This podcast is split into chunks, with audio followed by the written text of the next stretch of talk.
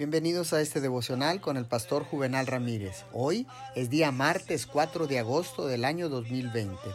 La palabra del Señor dice en el libro de Filipenses capítulo 2, verso 13. Pues Dios es quien produce en usted tanto el querer como el hacer para que se cumpla su buena voluntad. El propósito de la oración es cambiar el carácter y la conducta de la gente.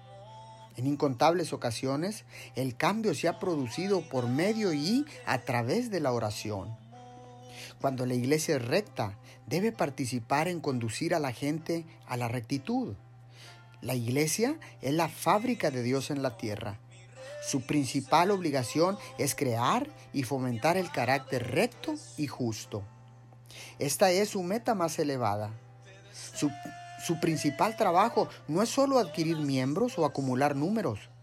Su meta es colectar finanzas y participar en obras de caridad y obras de misericordia. Su trabajo es producir rectitud de carácter y pureza en la vida de los congregantes. Oremos. Dios Todopoderoso, te pedimos que nos sigas guiando y dirijas a nuestra iglesia para conducir hombres a la rectitud, para que tu nombre pueda ser glorificado en la tierra mediante nuestras obras, Señor, y el mundo crea que tú nos has enviado. En el nombre de Jesús. Amén y amén.